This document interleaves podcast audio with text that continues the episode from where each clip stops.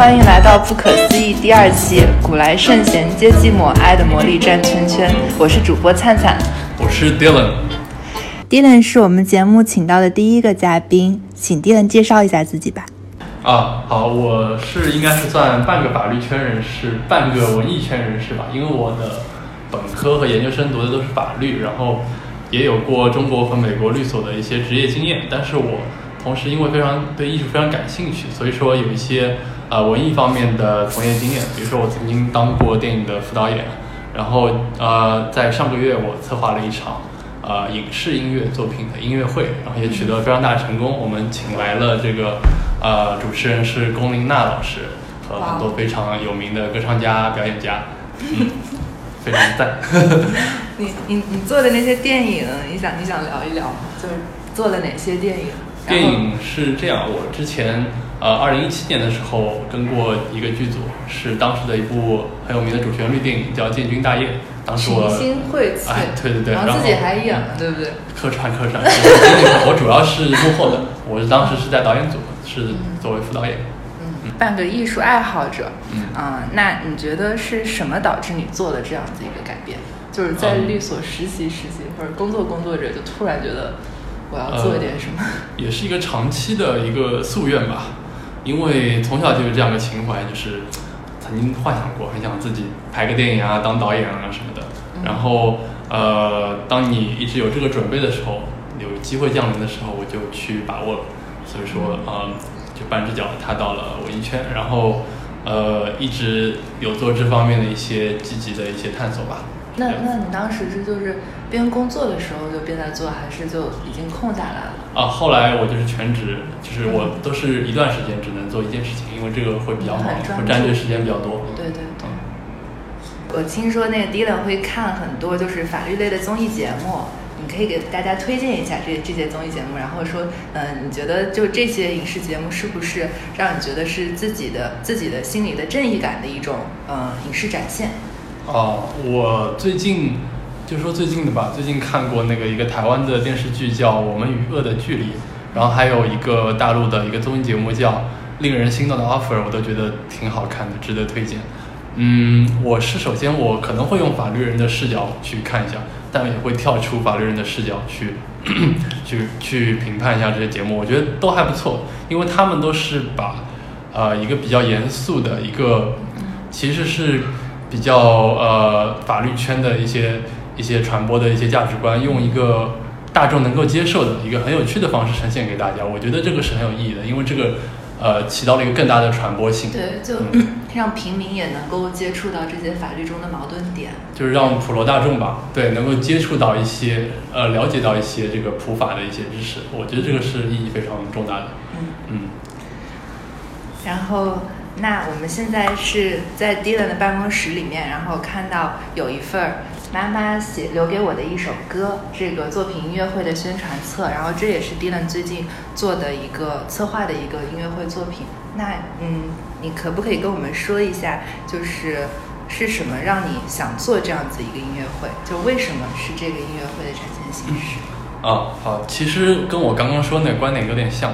首先，我了解到徐景欣老师他的。音乐非常的棒，徐锦新老师是啊我们中国非常有名的一位作曲家，尤其是在电影电视作品呃作作曲领域，他可能是代表了一个时代。所以说我听了熟悉了他作品以后，觉得非常棒。但是呢，这些东西其实离当代的年轻观众可能比较远，我们只是非常模糊的有一点了解。所以我觉得我值得用一个非常年轻化、非常有趣的方式呈现给。呃，我们的年轻观众和普通观众，让更多的人去了解他，去喜欢他，因为这些作品真的是，当我认真的去听了以后，我我自己是非常喜欢的。嗯，是这样的。这里面有没有就是就是最喜欢的几个作品，可以给就是大家推荐一下？呃，我是我 喜欢那个《飞天》这首歌。哦，是敦煌的那种吗？对对对，它是灵感源自于敦煌的音画，呃，展现的是敦煌。呃，那个可能是神话吧，里面飞天的那种形象。这首歌整个就是非常非常的飘逸，啊，很有 羽化而登仙的感觉，非常棒。是的，这次我们也是这首歌是由龚琳娜老师演唱的。哦，还有今天天气好晴朗，对，这首歌是《还珠格格》里面 我。特别喜欢《还珠格格》的一系列歌曲，啊就是我出去如果旅游，然后坐车的话，我是会要求司机给我们放那种什么“今天天气好，今晚”，哦还有那个什么“你是风儿，我是沙”那 就是就是这样子，让整个旅游过程变得就特别的开心。很有琼瑶浪漫主义的感觉。对，就又有一种哦，大家一起跑到了大理。呃，因为这个这个音乐会是龚琳娜老师和爱乐乐团一起做的嘛，就是当时是怎么样联系到他们，然后呃是怎么样一个合作的过程呢？呃，龚琳娜老师是这样，她是在呃二十年前就已经认识徐老师了。嗯当年徐老师就为他第一张专辑做过曲。哦啊所以说嗯是一个长期的一个呃非常紧密的合作关系。然后这次他是二话不说就答应了，嗯来作为这个主创人员之一，不仅亲自演唱，而且还作为主持人，非常难得作为主持人来主持我们这场音乐会。嗯嗯，他是非常支持这样一个活动的，因为他非常支持中国的作曲家。啊嗯，因为中国作曲家做的是中国的音乐，这些东西是呃世界作曲家无法取代的。嗯嗯，然后第二个那个爱乐乐团呢，是因为爱乐乐团的前身是上海电影乐团，那徐景新老师以前是上海电影乐团的团长，嗯所以我们理所当然就邀请爱乐乐团来演奏这些电影音乐。就这条线就是很自然的是一脉相承的，对对对对对。那你看歌主要也是看那种旋律，就会很在意就是歌词的演绎吗？或者它的背景，或者说会写给谁？会看看吧会，但不重要。观念还是音乐吧，我觉得。嗯还有音乐是人类共同？对对对，因为我可能以我的英语能力，以前小时候听各种外语歌也没怎么听懂在唱什么，但是就挺喜欢的，对吧？对对对对啊，哎呦，你觉得后来？才发现唱的是很成人的话题。我前段时间在看一本书，叫那个嗯，脑海里有两千出歌剧的人。哦，他是讲一个那种认知心理的，他就是说有有的人脑脑子里他就可以有同时有两千出歌剧，但他脑子里什么东西都装不下。然后很多人就是可以用唱的方式，就有一些也也算是那种精神类的疾病嘛，就是可以用唱的方式来说来表达出自己想表达的东西，但他们就是患有失语症，就没有办法哦正常的说话。是真的。对，哦，然后好像是说，因为我们大脑里面各个区域不是会，嗯、就就分成它就是每每每一块儿是主管哪个区域，然后主管语言啊，什么主管嗯数学呀、嗯 什么那种区域。嗯但是音乐好像就是在人类进化的过程中，就分布在大脑各个区，就没有一个很明显的功能区是主管音乐的。哦，然后就是说，就就感觉它好像是一个底层的系统。嗯嗯，对，也想问一下你，就是在做这场音乐会的时候，就是是应该，我觉得你是准备了很久吧，就很长的一个时间呃，半年左右吧。对，然后再到表演，然后再再到现在的一个就是编辑的嗯后期的一个过程。嗯，然后你这里中间就是大概做了一些什么样的事情？就这样，我们观众也可以知道，就是如果要做一场音乐会是多么的，就是不容易，然后让大家都死心。呃，没有没有，不要死心，要多做。多做多做。其实做个比喻吧，打个比方，跟办一场婚礼有点像。我的天我先找个场地嘛，嗯然后找表演的嘉宾，然后找各个供应商，就是各个团队，比如说录音啊、录像，然后灯光，啊、然后这个呃，包括一些后勤，然后然后跟这些所有的人要签约，嗯定时间，呃，主要就是这些事情吧。嗯然后当中当然涉及到很多琐碎的事情，就像你办婚礼一样，会非常琐碎。嗯，是的。那你中间就有遇到过什么就特别有趣的事情吗？就如果是呃给你下一次做音乐会有一些什么小妙招啊，那种小建议，或者你就纯粹觉得很搞笑的一些事情。比较有趣但不搞笑吧。有趣的事情就是，我觉得做这个，我们这次影视作品音乐会嘛，所以说我们全程是配有多媒体做这个背景的一个视频，这个过程比较有趣，就是有点像剪 MV 一样。嗯。因为我是根据这个音乐去做这个配上的老电影的画面，嗯。但是这个老电影的画面都是要通过剪辑的，因为你不可能直接把一段比如说三分钟的老电影直接拿过来，你肯定是得把它当中的各种呃镜头啊元素打乱了以后，重新根据这个音乐的节奏去去配上去，这个过程我觉得挺有趣的，然后也是我们历经了非常多的修改，最终才成型的，这样子。那你这次做音乐会就感觉呃实际自己做起来跟想象中有什么特别不一样的地方？比想象中烦，全在射程 范围。呃，比想象中烦，嗯，就是想象中会特别简单，嗯。但是后来其实发现因为自己其实第一次做嘛，还是会有很多摸着石头过河的事情，嗯。很多细节问题它是技术性然后你需要非常多的沟通，才能先把它一边把它摸明白，一边做一个决定，这样子。其实对我这种本来是音乐会的呃零零实践经验人士来说，还是挺艰难的。对，这个很不容易，就一开始就是做总策划人。嗯嗯。那总策划的话是说每一个东西都要审，还是说每一个东西你都要自己去制定，就告诉他们应该怎么做？那肯定是我决定所有的方案吧。嗯啊那，首先我得了解这些东西，它常规来说是怎么样的，然后有几种方法，然后我决定用哪一种方案是这样。包括我们这个，比如说用不用音罩，就是呃一般的剧场演奏交响乐都要加一个音罩，是用来反声的，因为交响乐队它一般是不用话筒扩音，嗯所以说需要反反射声音的那个音罩，要不要用？啊，然后不用音罩的话，可能就要加话筒等等这些方案的选择，包括灯光是用哪一种灯，比较传统的灯光呢，还是说要用电脑灯呢，还是怎么样？然后包括这个屏幕的尺寸比例有几种？就每个人在做任何事都会用遇遇到一些困难嘛。那你在做这个音乐会的时候，有没有遇到过一些就是至暗时刻，就可能觉得这事儿我要不解决我就走不下去了，那我可能又一时半会解决不了那种。呃，有碰到过。困难的地方吗？比如说，呃，其实我们换过一次剧场，啊一开始的第一个剧场因为一些它的档期安排的原因，突然出了问题，嗯。然后我们就不得不找新的剧场，并且推迟了两个月的时间。嗯。嗯，但是其实因祸得福，因为我们到了一个新的剧场，是上海最新的一个很顶级的剧场，对，叫上音歌剧院，是在那个音乐学院那边，淮海路汾阳路路口，嗯。是作为上海现在呃 造的最新，并且设施也是最顶尖的一个歌剧院，这样子。就焉知非福。对对对，最后呈现的这个音效非常非常棒。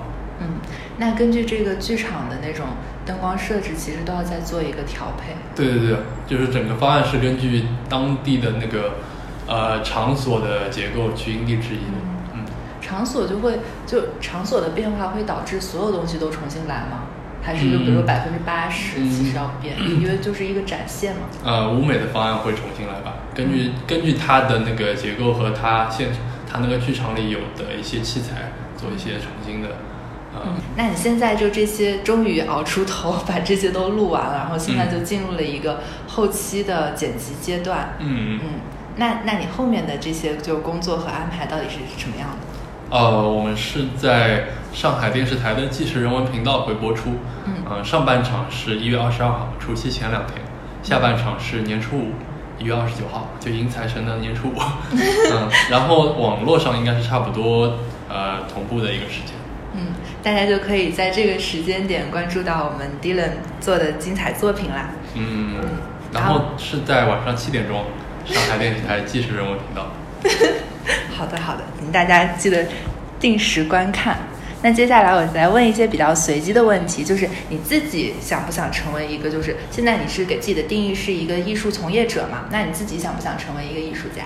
呃，小时候想，但现在比较务实，就不想了，因为有点自不量力。嗯、我现在的想法是自己不去亲自搞创作，但是成为一个幕后的一个类似制作人的这样一个角色吧。对，我觉得你好像会收集很多就是别人的灵感，然后你去做这种就是整合的事情是很到位的。嗯，对对对，因为这也符合比较符合我自己的一个专业背景嗯和以前的从业经历吧。因为我毕竟不是像有童子功这种从小练 唱歌啊，或者从小练表演、从小练这个乐器这样一个科班出身的，这个水平自觉实在是差得太远了。所以说，呃，我是学法律的嘛，嗯我可能在这个逻辑啊、管理啊法律管理上会比较严谨一点，比较适合做这样的幕后的策划和嗯一些商业上的运营吧。最近有没有什么就是特别呃想去就这件事忙完之后有没有什么特别想去做的事情？嗯，我们现在其实是在筹划一个原创音乐的基金。哦，这么紧锣密鼓的吗？呃，这是最近刚有的一个想法，然后现在正在跟相关的单位去嗯沟通、去讨论。嗯，是非常有可能落地的一个事情。想推动这样一件事情，就是鼓励我们中国自己。对啊，就我觉得现在艺术家最大的一个问题就是，就是没有什么经济来源，就很难。就每个人都想去做创作，然后每个人都写了很多东西，或者嗯，就做了很多歌曲啊什么，但是就很难有一个就是平台让大家都被看到。然后你嗯如果能成为一个就是小众的那种作曲家或者什么，也也也还挺好的。但是嗯大多数人好像就没有观众。嗯嗯，嗯对，这也是一个难点，就是一方面你要先去挖掘这些作品，第二方面你要找一个平台，好的平台和渠道去推广，嗯。这是两方面都要去去努力的一件事情。哎，就是你觉得我们生活中遇到的，就是痛苦会比较有利于自己的艺术创作吗？就举个例子，就我特别喜欢周杰伦嘛，大家也知道嗯我特别喜欢周杰伦，嗯但是我我也深知，就周杰伦好像最近就是因为生活的太幸福，而而创作不出什么就是 新的歌曲，然后让我们这些情怀粉就是就是不知道该怎么样去消费它这件事情。然后嗯，这是一个点，就是嗯，可能原来痛苦的生活或者有一些生活中的波澜，会让你有一些就是想做的那种艺术创作的素材嘛。然后还有呃，之前有一个作家就是说了一句还挺有道理的话，是说呃。作家自己的痛苦不是他创作艺术的来源，因为他痛苦的时候就啥事儿都干不了。然后别人的痛苦 是他创作艺术的来源，就他能够感知到，就是民间疾苦或者什么是他艺术的来源。然后就比如说像释迦摩尼嘛，当然就释迦摩尼的具体故事我也不太懂，但是就他是能感受到民间疾苦，然后做点自己的那种思想传播呀那样子。对对对，嗯，那你对嗯会比较共情吧，共情能力比较强，感知力比较强。那那你对就是比如说就是呃艺术创作会不会就一一定要让自己过得更痛苦？就在这个行业里要一定要让自己有一些磨难，而不是那么的就比如说，但我们可能金融行业就你可能过得呃就是呃好好做研究，然后过得比较优渥啊，然后也能好好的就是继续去做自己的投资这样子，然后或者法律行业可能也是类似，法律行业可能共情就对。对案例的一些分享分享的能力还要更加要求更高一点。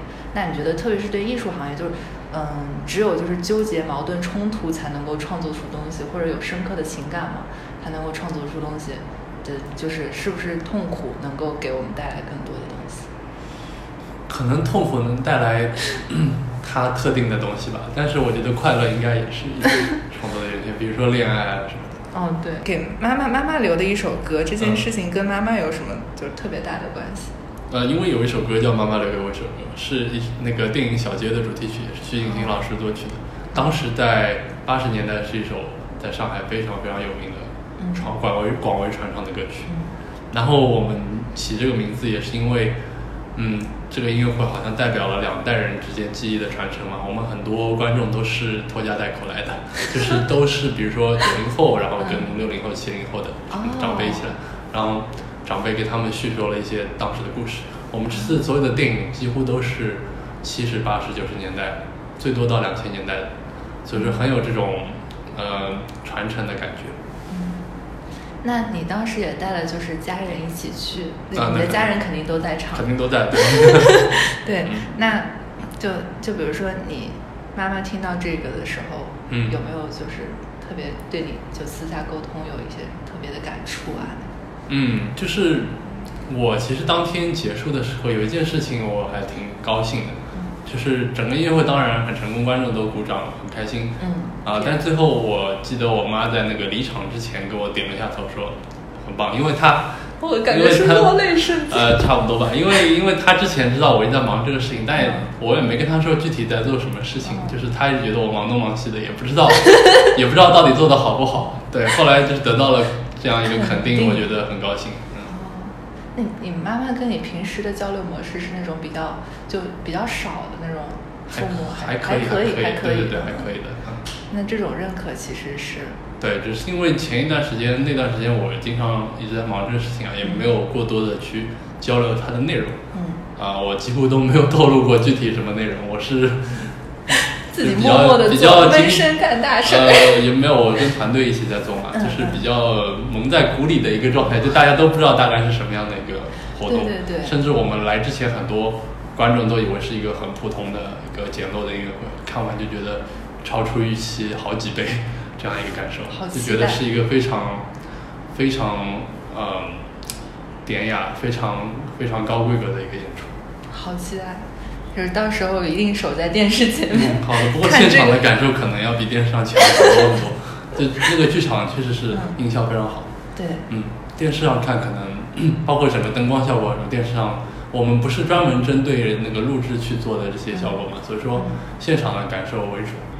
就比如说在不管是身边的朋友还是观众里面，你最希望就是还有家人嘛，嗯就是你最希望这个作品得到就是谁的认可，我最希望，或者哪一哪一群人的那种认可我最希望得到我同龄人的认可，啊？因为我觉得是我在我同龄人里面提早发现了这样一些上一代的好的作品，嗯我希望能得到更多这一代人的关注。是这其其实有点像我们今年那个 B 站跨年晚会的这样啊对对对它也是一个交响乐的形式嘛。嗯呃，本来这个东西在我们传统的综艺节目里是比较少见的，嗯但它今年是用了一个很多二次元元素啊，或者说明星的，元素，就让大家觉得更轻松。更亲民，把它包装的非常有趣、有乐趣。啊、我觉得这是这也是我想追求的一个目的。嗯，那还有一个问题就是，呃，跟大家分享一下，就自己喜欢的内容或者书或者那种 A P P 啊、好用的东西啊之类的，给大家做一个分享推荐。哦，我就分享一个大家可能已经在关注的东西吧，就是我最近看了那个网剧《唐人街探案》，觉得非常非常棒。哦你看了吗？我给我看了那个简介，我还没简介啊、看我看了前八集，我觉得棒但是我。觉得它有点阴森哎，就是一开头就是那它是四集一个故事，前哦四集是一个比较惊悚的故事，嗯当中四集是一个另一个比较宏大的故事。我觉得，嗯就是看完觉得完爆那个日版的那个轮到你了。哦嗯，它是轮到你了改的，不是不是改的，就是、哦就是也是推理嘛。哦哦就但我觉得我觉得完爆那个，嗯，就觉得哇，这个国国国，我觉得这个那个这个叫什么《唐人街探案》这个新版的不亚于柯南做的，真的真的。那它很力推长吗，它不长，但是它已经构建了一个世界观了。哦，它是架空的吗？也不是架空，在泰国的华人圈的一个故事。嗯，我跟他们完全不认识，但是我真的隔空点赞。所以你是用朋友圈来记录自己的心情？那个呃情，绪有时候会吧，哦公众号。哦，公众号啊，对对对，我会有好多就是情绪宣泄出口，然后我还会在那个就是豆瓣上，豆瓣上是我自己一个人，而且我不要、嗯我我不想要任何人关注我，就是关注我就拉黑谁那样子。然后，但也没有什么特别大的秘密，但是我就觉得非常没有观众，然后就会自己记录很多事情。我在上面会打游泳卡，就是 我今天游泳了，我在上面打一个卡那样子，然后就每次每次翻豆瓣记录就有很多东西。我可能我豆瓣会写一点那个打个分电影三分五分，然后一句话一评，对对对这是我所有的那个 输出了，这是我所有的输出，嗯，对，豆瓣还是蛮好用的一个平台，但是它就是、好像大家用它都不是那种社交属性。对对对，嗯可能就是给自己打个卡吧，看过什么电影，嗯，对，你会不会觉得就是希望以后找一份事业，然后他们永远不需要看到你的脸？火？嗯，没有啊，就是无所谓的。无所谓，嗯。嗯，但我有时候会想，就是我要找一件事情，然后他就是所有就是以这件事情评判我的人，嗯。可以完全不用看我长什么样。哦，对，然后就是就是你随便长长就好了，没有人在意。可是你平常工作中，你刚刚认识的人可能会看一下你，但是长期合作应该会忽略长相就无所谓了肯定是看你做事情怎么样。是的。哪有人就是跟你合作一年了还在说因为你长得怎么样，我们给你心理评分评高点，怎么可能？对对对，有道理的。对，我但我觉得就是你媒体塑造故事也是这样子的，就是你，就我我记得就是也也是看那个《庆余年》的一个想法嘛，他就说，嗯，如果怎么说呢？就是如果你在一个就一个剧里面设置了很多次反转，然后你的信息量信息输出非常大，观众就会非常爽嘛，就是大脑都被占满，然后他们就会一开始很喜欢这样的剧。但是你一个剧里最多能做多少次反转呢？就很难。然后，然后那另外一个做法就是说，你塑造了一个丰富的人物性格，嗯。然后这个人，就比如说，嗯、我想想，就比如说贾静雯那个人物，就嗯开始有一集他就是自己扯了四十分钟对白，哇，对，那样子也有人会愿意去听，对，就不需要任何，所以所以那时候就结论，那那那时候的结论就是说，呃，像《庆余年》，如果因为他有陈道明啊那些哦。老演员嘛，嗯。对，然然后就是说，如果换一批演员来演的话，可能就会很不一样，就是就塑造不了很丰富的人物性格，观众就没有那么爱看。那肯定。对，嗯，所以我就会觉得，就是其实生活中也是这样子，就是我就觉得，对我就要塑造一个，就是塑造一个比较丰富的人物，然后就是那这个人最后你可能发现说。我是一个机器人，或者怎么样，就是就可能跟你现在的就所有的这些看得到的东西，就是直接就第一印象的东西都不一样，那也无所谓。对，就可能我是一个小程序，就一个做了很多 bug 的小程序。嗯，对，那也很不一样。那我就觉得我这件事做对了。这就是我们本期的不可思议，谢谢大家收听，下次再见啦。